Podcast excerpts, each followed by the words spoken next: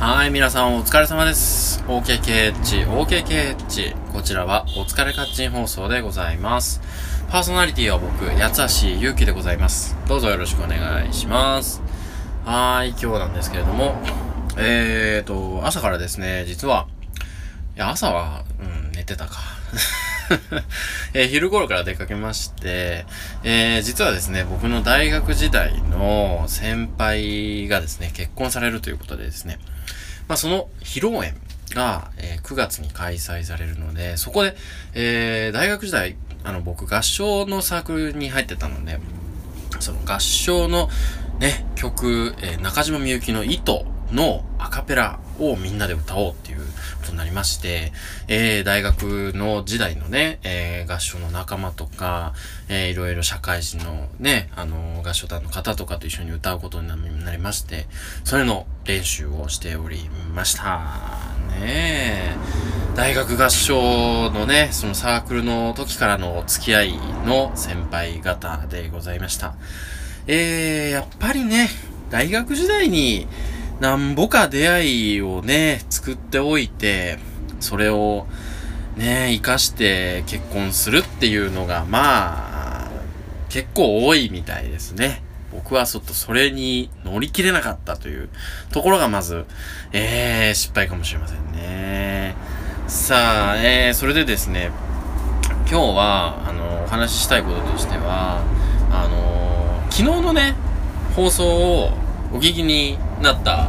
書店ボーイさんがですね、あの、電車男、いやいや、電ボ、電話ボックス男かみたいな話をして、えー、いて、ツイッターでですね。で、あの、何かと言いますと、まあ、電車男っていうのは、まあ、2ちゃんにですね、いろんな、こう、アドバイスとかをですね、その、例えば、女、すごい美少女の女の子に対してどういうアプローチをかけるべきかとか、どういう、あた、あの、言葉をかけるべきかみたいなのを、こう、みんなでバーっとね、こうね、応援して、で、こう、最終的に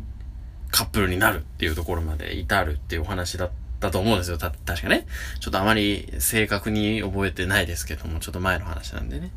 なんで、まあ、ポッドキャスト界の皆様に、放送でね、いろいろその恋のテクニックとかですね、教えていただいて、で、それをもとに僕が行動して、え、報告して、えー PDCA サイクルを回し、ええー、いずれ彼女をゲットするっていう流れができたら、リアル電車男、いや、電話ボックス男になれるのではと思います、みたいな感じですね。えー、ただ僕としては、電話ボックス男だとちょっと語呂が悪いので、電ボ男ってどうでしょう？みたいな 話ですけども、電ボって、あのね、あの、音だけ聞くと、あの、おじゃる丸の電ボみたいな お尻の電ボみたいな感じになっちゃいますけど、なんか上手い名前が見つからないんで、電ボ男になってしまいました。はい。えー、ということで、皆様、皆様と、これをお聞きの皆様ですね、もしよろしければ、あの、悩める男に対して、えー、自分が彼女をゲットした、えー、奥さんを、奥さんとなる人をゲットした時の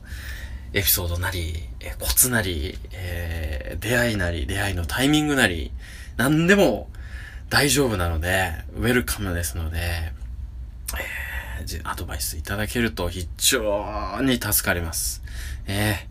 女性のポッドキャスターさんも、えー、こういうね、声のかけられ方はちょっとイラッとくるとか、これだったらまだいいとか、そういう、えー、まあ、その声のかけ方にしろ、えっ、ー、と、まあ、男の、その、仕草にしろ、えー、なんかこう、身なりにしろ、そういうとこ気になるぜ、みたいなのがあったらですね、ぜひ教えていただきたい。そして、えー、来年9月30日、ポッドキャストの日っていうのがあるらしいんですけども、それまでには、彼女を作れているといいな、というふうにお話をしておりました。書店ボーイさん、ありがとうございます。縄ラジオで、えー、ちょっと、まずは教えていただきたいなと思いますが、えー、なんとかしたいですね。しかし、このうだつが上がらない感じね。はい。夏が終わるまでにもう少し行動を起こしたいところですね。はい。八橋ゆうきでした。